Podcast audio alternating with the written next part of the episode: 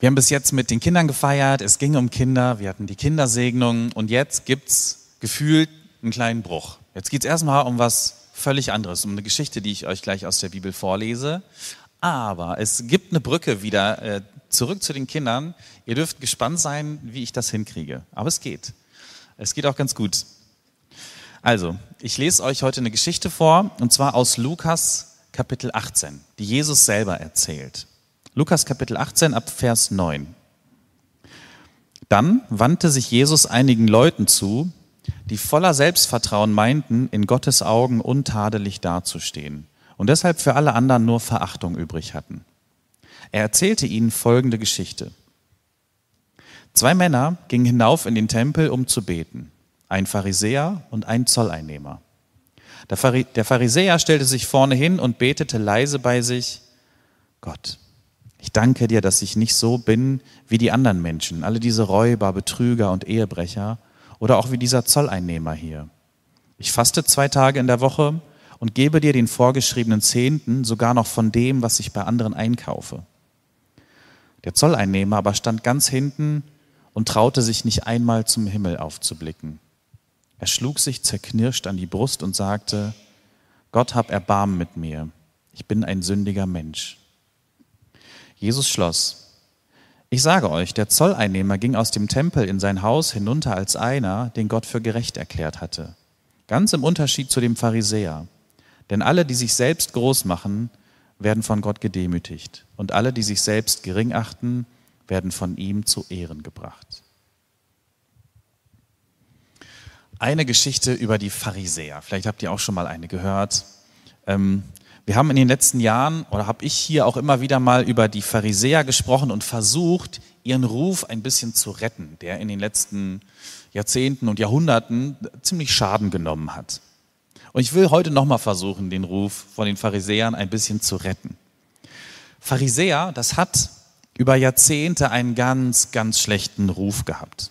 Das waren so diese falschen und hinterlistigen Leute, die Jesus zu Fall bringen wollten. Und deshalb verachtet man sie auch zu Recht, hat man immer gedacht. In diesem schlechten Ruf der Pharisäer stecken allerdings auch manchmal so ein bisschen antisemitische Töne drin. Also die Juden mit ihrer pharisäischen Einstellung haben Jesus getötet. Wie falsch. Und das ganze Volk wurde dann manchmal mit herabgewürdigt. Es scheint einem das Recht zu geben, feindselig über Pharisäer und über Juden zu sprechen. Manchmal stecken im schlechten Ruf der Pharisäer auch so antireligiöse Töne drin. Also alles, was Religion ist, ist gleichzeitig eigentlich auch gesetzlich und heuchlerisch und falsch und das solltest du nicht machen. Da solltest du Abstand von halten. Du solltest Religion meiden, weil sie das Schlechte in dir hervorruft. Dabei ist es Quatsch. Das Judentum und das Christentum sind nun mal Religionen, mit denen wir aufs allerengste verbunden sind. Pharisäer hat bis heute äh, in der Breite gesehen einen ganz, ganz schlechten Ruf. Dabei glaube ich, diese Leute waren ernsthaft bestrebt, gute Menschen zu sein und den Willen Gottes zu tun. Also auch ehrenhaft, wenn jemand es ernsthaft versucht mit seinem Leben. Also wenn du heute einen Pharisäer zum Nachbarn hättest, dann hättest du es, glaube ich, ganz gut. Der Rasen von deinem Nachbarn wäre ordentlich, ähm, die Kinder würden ihre Hausaufgaben machen und wären gewaschen, äh, die Ehe wäre hoffentlich, vermutlich äh, relativ intakt. Der würde dich freundlich grüßen und höflich zu dir sein. Das ist doch ganz schön. Und wenn wir ganz viele Mitglieder hätten von solchen Pharisäern, dann hätten wir es auch ziemlich gut. Ähm, wenn man solche Mitglieder hat, kann man sich freuen. Der spendet viel und zuverlässig. Er arbeitet mit und sagt, ich bringe mich hier ein in die Gemeinschaft, in der ich stehe. Er betet, ähm, er liest in seiner Bibel ähm, und gibt sich wirklich die allergrößte Mühe. Das ist jetzt gar nicht ironisch gemeint, das ist tatsächlich äh, sehr ehrenhaft und über sowas freut man sich. Das sind wirklich gute Leute. Als christliche Bibelleser waren wir immer ziemlich schnell dabei, diese Leute zu verurteilen, die Pharisäer. Es sind alles Heuchler, es ist ja, meistens ist es ja eh nur Oberfläche. Ähm, die haben ja bestimmt irgendwie ein paar Leichen im Keller. Nee, ich glaube, die allermeisten von denen waren einfach Menschen, die ernsthaft versucht haben, Gottes Willen in ihrem Leben umzusetzen. Und daran gibt es jetzt nicht viel auszusetzen, ehrlich gesagt. Der Zöllner dagegen, das ist eine wirklich dubiose Gestalt, muss man sagen. Der ist nicht einfach gut. Es hat da im Christentum, glaube ich, in den Jahrzehnten auch so eine Art Romantisierung gegeben. Also Jesus hängt mit den Zöllnern und Sündern ab. Die waren vermutlich gar nicht so schlimm. Ähm, das war wahrscheinlich eine ganz, ganz nette Truppe und die haben eine echt gute Gemeinschaft gehabt und so. Ähm, aber das stimmt einfach nicht. Das waren, das waren nicht einfach gute Menschen. Was der Zöllner damals gemacht hat, war und wäre auch heute ernsthaft problematisch. Das muss man hinterfragen. Die Leute haben ihn aus gutem Grund kritisch angeschaut. Er war halt ein Betrüger. Diese Leute hatten ein gerütteltes Maß an krimineller Energie. Die haben sich an anderen bereichert. Die haben sich genommen, immer wieder, was ihnen nicht gehört hat. Und zwar nicht ähm, ehrenhaft wie Robin Hood, also dass man den, den Reichen was wegnimmt und den Armen was gibt oder so. Das kann man ja irgendwie noch verstehen. Sondern die haben ganz oft auch von anderen armen Menschen genommen, um sich selber zu bereichern. Das ist nicht okay. Also was haltet ihr heute von, weiß ich nicht, Versicherungsbetrug, Steuerhinterziehung, Erschleichung von Sozialleistungen, dem Enkeltrick. Äh, oder wenn du als Handwerker schlechte Arbeit ablieferst, aber eine dicke Rechnung aufsetzt. Alles Sachen, wo wir sagen, das ist, das ist nicht in Ordnung. Das möchten wir eigentlich nicht. Es gibt auch ein anderes Beispiel in der Bibel und zwar von Zachäus. Zachäus war ein Zöllner und bei dem sehen wir, ich glaube auch im Lukas-Evangelium, dass der ist, ähm, durch seine Wege, sich an anderen zu bereichern, echt zu Geld und Reichtum gebracht hat. Also das hat funktioniert. Der Zöllner war wirklich eine problematische Figur und das braucht man äh, überhaupt nicht schön zu reden. Die Sache ist, Jesus stellt hier gar nicht die Frage, wie führe ich ein gutes und ein gerechtes Leben. Denn Jesus würde auch niemanden ermutigen, äh, sei ein Zöllner, sei ein Betrüger, sei ein Steuerhinterzieher und so weiter. Er würde uns schon ermutigen und sagen, äh, bringt euren Kindern bei, ein, ein, gerechtes und faires Leben zu führen. Bringt ihnen bei, die Hausaufgaben zu machen, äh, niemanden zu betrügen, gerne auch zu spenden an Organisationen, an Menschen, ähm, die es brauchen. Bringt euren Kindern bei, sich um andere zu kümmern, Empathie zu haben, weil das ein gutes und gerechtes Leben ist. Aber Jesus macht hier an dieser Stelle eben was ganz anderes. Etwas Interessantes, was sich sonst so niemand traut, worauf auch sonst niemand kommt. Und zwar, er findet religiöse Vorbilder bei Menschen, bei Menschen, von denen man das überhaupt nicht erwarten würde. Eigentlich auch bei Menschen, die gar nicht dafür taugen. Zum Beispiel diesen Zöllner stellt er jetzt ernsthaft als religiöses Vorbild hin vor die anderen und sagt, guckt ihn euch an, der hat da etwas ganz richtig gemacht und ganz richtig erkannt. Schauen wir uns also mal die Gebete von diesen beiden an, um herauszufinden, was Jesus eigentlich an diesem Zöllner so ähm, beeindruckend findet. Wie betet der Pharisäer erstmal? Der Pharisäer wird so beschrieben in dem Text, stellt sich ganz vorne hin und betet selbstbewusst. Irgendwas hat sich da anscheinend in den letzten 2000 Jahren geändert, weil bei uns füllen sich die Reihen eigentlich immer nur von hinten. Der Pharisäer geht ganz, ganz selbstbewusst direkt nach vorne und sagt, das ist der beste Platz. Ähm, ich will ganz nah vorne stehen und ich werde gerne gesehen von den anderen. Er hat keine Scheu, sich dahin zu stellen. Und er betet, danke Gott, danke, dass ich nicht so bin wie diese Räuber und Betrüger und Ehebrecher. Psychologisch und geistlich ist es jetzt nicht besonders reif. Ich glaube, das kann man, das kann man relativ schnell erkennen und sagen. In einem Gespräch mit so einer Person würde ich sagen, hey, versuch doch mal bei dir zu bleiben. Versuch doch mal nicht, dich mit anderen zu vergleichen, über andere zu reden. Das ist eigentlich selten eine gute Idee. Reife Menschen setzen sich mit sich selber, ihren Problemen und den Beziehungen, die sie haben, auseinander.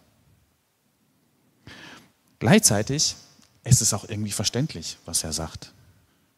Also ich bin mir nicht sicher, ob so äh, wortwörtlich auf diese Weise jemand gebetet hat. Ähm, Jesus denkt sich ja hier eine Geschichte, ein Beispiel aus von zwei Leuten und treibt es auf die Spitze. Der Pharisäer hier in diesem Beispiel spricht halt ein bisschen naiv das aus, was vielleicht trotzdem ganz, ganz viele von uns denken, äh, glauben. Dass wir manchmal ähm, so denken, aber ganz, ganz still für uns behalten. So, naja, natürlich, ich weiß, ich bin nicht perfekt, ich habe hier und da meine Macke, aber ich bin auch nicht ganz so schlimm äh, und ganz so kaputt wie andere. Zum Glück. Zum Glück bin ich ja insgesamt ganz gut geraten. Äh, und dann fallen uns auch relativ schnell Beispiele ein von Menschen, ähm, mit denen wir nicht so gerne verglichen werden wollen, wo wir dankbar sind, dass wir so nicht geworden sind, sondern eben so sind, wie wir sind.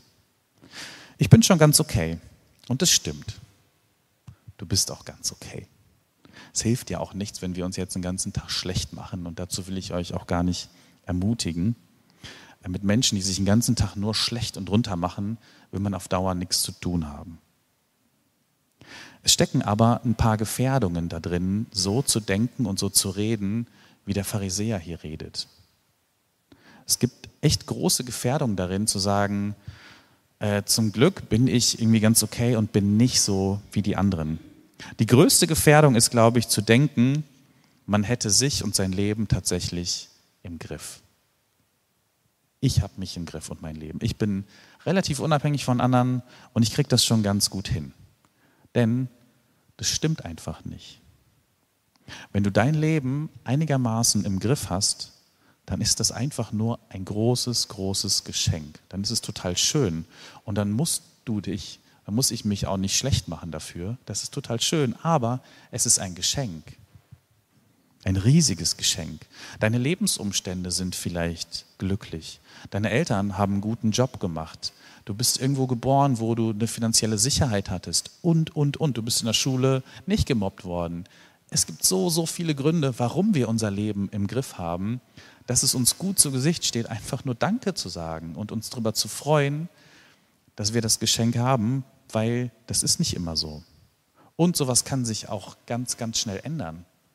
Es kann ganz schnell eine Krise kommen und dann merken wir plötzlich, ups, ich hatte es ja wirklich nie im Griff. Das war gar nicht mein Verdienst, das war ich nicht. Es war reine Gnade und ein echtes Geschenk. Dann gibt es die Gefährdung, auf andere runter zu gucken. Das passiert auch echt schnell. Es gibt die Gefährdung, sich von anderen abzuheben, abzugrenzen, auf andere herabzuschauen. Und auch ein bisschen zu wollen, dass andere auf uns heraufschauen ähm, und sich ein bisschen in der Bewunderung zu sonnen, dass wir das ja eigentlich ganz gut machen und ziemlich gut sind. In den letzten Tagen war äh, der Willow Creek Kongress und da waren wir mit ein paar Leuten aus unserer Gemeinde. In einem Vortrag habe ich einen äh, tollen Satz gehört, den ich mir gemerkt habe. Und zwar hat er gesagt, unsere Stärken, die wir haben, wecken Bewunderung bei anderen. Aber unsere Schwächen schaffen Verbundenheit. Unsere Stärken wecken Bewunderung bei anderen. Aber unsere Schwächen schaffen Verbundenheit zwischen uns. Wer will nicht ein bisschen bewundert werden? Das kann ich schon verstehen. Aber es ist auf Dauer gefährlich, weil es einsam macht, weil es uns trennt. Die eigene Schwäche zugeben zu können, das verbindet uns mit anderen.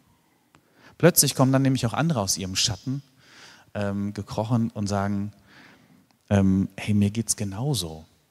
Ich wusste gar nicht, dass es dir auch so geht, dass du auch das Problem hast. Ich habe auch eine Depression, sagt dann vielleicht jemand. Und es ist so schön zu wissen, dass ich nicht allein bin. Also, dass in den letzten 10, 15, 20 Jahren in Deutschland immer mehr über Depressionen gesprochen wird, ist total wichtig und ein echter Schatz für ganz viele, die zu Hause saßen und gedacht haben, mit mir ist was verkehrt. Die können jetzt entdecken, ich habe eine Krankheit, ich habe eine psychische Erkrankung und die kann behandelt werden. Und das ist völlig in Ordnung. Und das ist bei ganz, ganz vielen anderen Dingen auch so. Sobald wir darüber reden, uns zeigen, was uns wirklich Probleme macht, ähm, merken andere, ach ja, ich muss mich auch nicht verstecken. Wir sitzen ja alle in einem Boot. Schwäche zugeben, das verbindet uns. Und damit sind wir auch schon beim Zöllner. Wie betet denn der Zöllner? Der Zöllner kommt auch in diesen Tempel, stellt sich aber ganz, ganz hinten hin. Der will nicht gesehen werden der guckt auch auf den Boden, der traut sich gar nicht ähm, frei zu schauen, in den Himmel zu gucken. Und er schlägt sich auf die Brust, weil er diesen Schmerz in sich spürt, dass vieles in seinem Leben nicht richtig war und nicht richtig ist. Er bereut Dinge und es tut ihm tief weh, es schmerzt ihn, was er in seinem Leben verkehrt getan hat, was er, wo er andere verletzt hat, wo er Dinge verpasst hat, auch dadurch. Er spürt, ich habe andere verletzt und ich habe letztendlich auch mich selbst verletzt. Und er sagt, Gott, hab Erbarmen mit mir. Das ist der entscheidende Satz in dieser ganzen Geschichte. Das war Jesus wichtig. Das wollte er ähm, als Vorbild den Leuten zeigen. Guck mal, auf diesen Satz kommt es hier wirklich an. Gott, hab Erbarmen mit mir. Ich brauche dich. Ich bin eben nicht einfach nur unabhängig und habe alles im Griff. Es ist ganz interessant, welche kleine Geschichte oder Begebenheit direkt danach in Lukas 18 erzählt wird. Und zwar ist es die Geschichte, wie Jesus die Kinder zu sich kommen lässt. Also da werden eine ganze Reihe Kinder gebracht zu Jesus und die Jünger sagen, nee, nee, nee, nee, nee, bitte haltet Abstand, Jesus hat gerade keine Zeit, das ist hier nicht, ist nicht der Zeit und der Ort gerade für, für Lärm und so, weiß nicht, Jesus führt sehr, sehr wichtige religiöse Gespräche, ähm, die Kinder würden jetzt hier nur stören. Also die Jünger sind da, spielen sich als Jesu Bodyguards auf und schicken die weg. Und Jesus merkt es und sagt, nee, nee, hört auf, lasst die Kinder zu mir kommen, denn solchen, denn ihnen gehört das Reich Gottes. Das passt heute ganz wundervoll. Ihr merkt, da ist sie, die Brücke. Und ich glaube, dass diese beiden Geschichten auch nicht zufällig hintereinander erzählt werden. Wisst ihr, was Kinder, der Zöllner und jemand aus einer Selbsthilfegruppe gemeinsam haben? Ganz einfach, sie lassen sich helfen. Sie wissen alle, bewusst oder unbewusst, dass sie tief, tief abhängig sind von anderen Menschen und von Gott. Im Wochenspruch für diese Woche steht, den Demütigen gibt er Gnade. Also den Hochmütigen widersteht Gott, aber den Demütigen gibt er Gnade. Ich habe hier in Predigt noch immer wieder mal äh, kurz über die anonymen Alkoholiker oder andere Selbsthilfegruppen gesprochen, ähm, weil die eine ganz, ganz tiefe, tiefe geistliche Erkenntnis haben. Und zwar ist der erste Schritt dieser zwölf Steps, der zwölf Schritte, äh, dass immer nur jemandem geholfen werden kann, der anerkennt, dass er selber Hilfe braucht. Das hat sich auch inzwischen rumgesprochen, das weiß man. Nur jemand, der sagt, ich brauche Hilfe, dem kannst du wirklich helfen. Das ist immer der erste Schritt. Also ich bin abhängig von der Hilfe und von der Vergebung anderer Menschen und von Gott. Und das spüren Kinder. Kinder drücken das nicht so aus, aber ihr habt sie gerade eben gesehen, die ganz kleinen. Natürlich liegen die in den Armen ihrer Eltern und sind komplett abhängig und lassen sich auch versorgen. Und dann werden wir irgendwann erwachsen und wollen und müssen auch erwachsen werden. Wir müssen mehr Verantwortung übernehmen. Wir müssen unser Leben selber gestalten. Wir können natürlich nicht einfach so kleine Babys bleiben äh, und uns von unseren Eltern weiter so versorgen lassen sondern ziehen eben irgendwann in eine eigene Wohnung, wir machen ein Studium, eine Ausbildung, ähm, wir gründen selber eine Familie und merken, ha, man muss echt erwachsen werden und viele, viele Dinge selber verantworten und machen. Dabei werden wir aber dann, äh, oder bei diesem Erwachsenwerden, ähm, geben wir uns eben manchmal der Illusion hin, ich muss alles machen oder ich habe alles im Griff. Und das stimmt eben einfach nicht. Und das möchte Jesus uns total deutlich machen. Guckt euch die Kiddies an. Ähm, ihr seid immer noch abhängig von Gott. Ihr braucht immer noch Hilfe von anderen Menschen und ihr braucht immer noch die Zuwendung von Gott. Kinder sind ja keine besseren Menschen als andere. Sie sind auch nicht reifer, natürlich nicht. Die müssen noch ganz viel lernen. Kinder brauchen gute Lehrer und gute Vorbilder. Ähm, und auch wenn ähm, Herbert Grönemeyer das anders sieht, aber gebt den Kindern nicht das Kommando. Das macht nicht so viel Sinn. Ähm, der hat es natürlich auch nur halb, halb ernst gemeint. Kinder müssen sich noch entwickeln und Erwachsene, reife Erwachsene sollten die Verantwortung tragen. Ähm, Kinder können noch nicht unabhängig leben und genau das ist der Punkt. Kinder können ihre eigene Abhängigkeit und Schwäche gar nicht verdecken. Und der Zöllner in dieser Geschichte, der will es nicht mehr. Er gibt es ganz, ganz offen zu. Ich habe große Probleme und ich brauche das Erbarmen, die Annahme und die Vergebung Gottes und auch von anderen Menschen. Wir sollen sein wie die Kinder oder der Zöllner. Das bedeutet jetzt nicht, dass Betrügen okay wäre oder du brauchst nicht erwachsen werden. Das bedeutet ganz schlicht, du darfst vor Gott ganz ehrlich sein. Du darfst der ganzen Wahrheit über dich ins Auge schauen. Alles, was dir an dir selber schmerzt. Alles, was du gerne anders hättest. Alles, wo du alleine nicht weiterkommst und immer wieder gegen eine Wand läufst. Gott sieht das und es ist okay. Du brauchst es nicht zu verstecken. Gott weiß es eh und er liebt dich genauso, wie du jetzt gerade bist. Und im nächsten Schritt bedeutet das, du darfst auch vor anderen Menschen ehrlich sein. Du musst nicht vor allen Menschen ehrlich sein. Wir dürfen uns die Leute schon aussuchen. Aber die Frage ist, hast du jemanden, vor dem du ganz ehrlich sein kannst? Jemand, der deine Schattenseiten kennt? Jemand, vor dem du nichts verstecken brauchst? Ich hoffe das sehr. Und wenn nicht, dann mache ich dir Mut, such so eine Person. Es gibt solche Menschen, denen du das anvertrauen kannst, wirklich. Manchmal ist unsere Angst groß, uns zu zeigen und uns zu öffnen, weil wir denken, wenn ich das jemandem erzähle, dann erschreckt die andere Person oder dann will sie mit mir nicht mehr zu tun haben oder dann schaut sie mich anders an mit anderen Augen. Ich verspreche dir, 99,9 Prozent der Dinge, die ihr getan und gedacht und gesagt habt, erschrecken andere nicht wirklich. Zumindest nicht, wenn ihr das einer reiferen Person erzählt. Menschen, die auch schon was durchgemacht haben, die auch schon eine Krise hatten, die sich selber schon mal begegnet sind, die erschreckt ehrlich gesagt nicht so viel. Also ihr könnt gerne eine Seelsorge aufsuchen und ich kenne ganz, ganz viele, ähm, denen könnt ihr das wirklich erzählen und das ist kein Problem. Weil wir alle nur Menschen sind. Erzählt es jemandem, was euch belastet, beschäftigt. Das entlastet uns ungemein.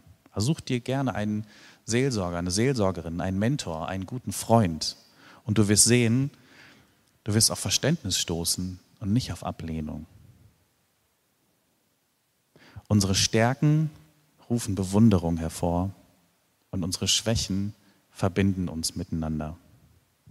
Ich finde Jesus ähm, an dieser Stelle genial, wirklich. Als religiöse Vorbilder gibt er uns den Zöllner und die Kinder.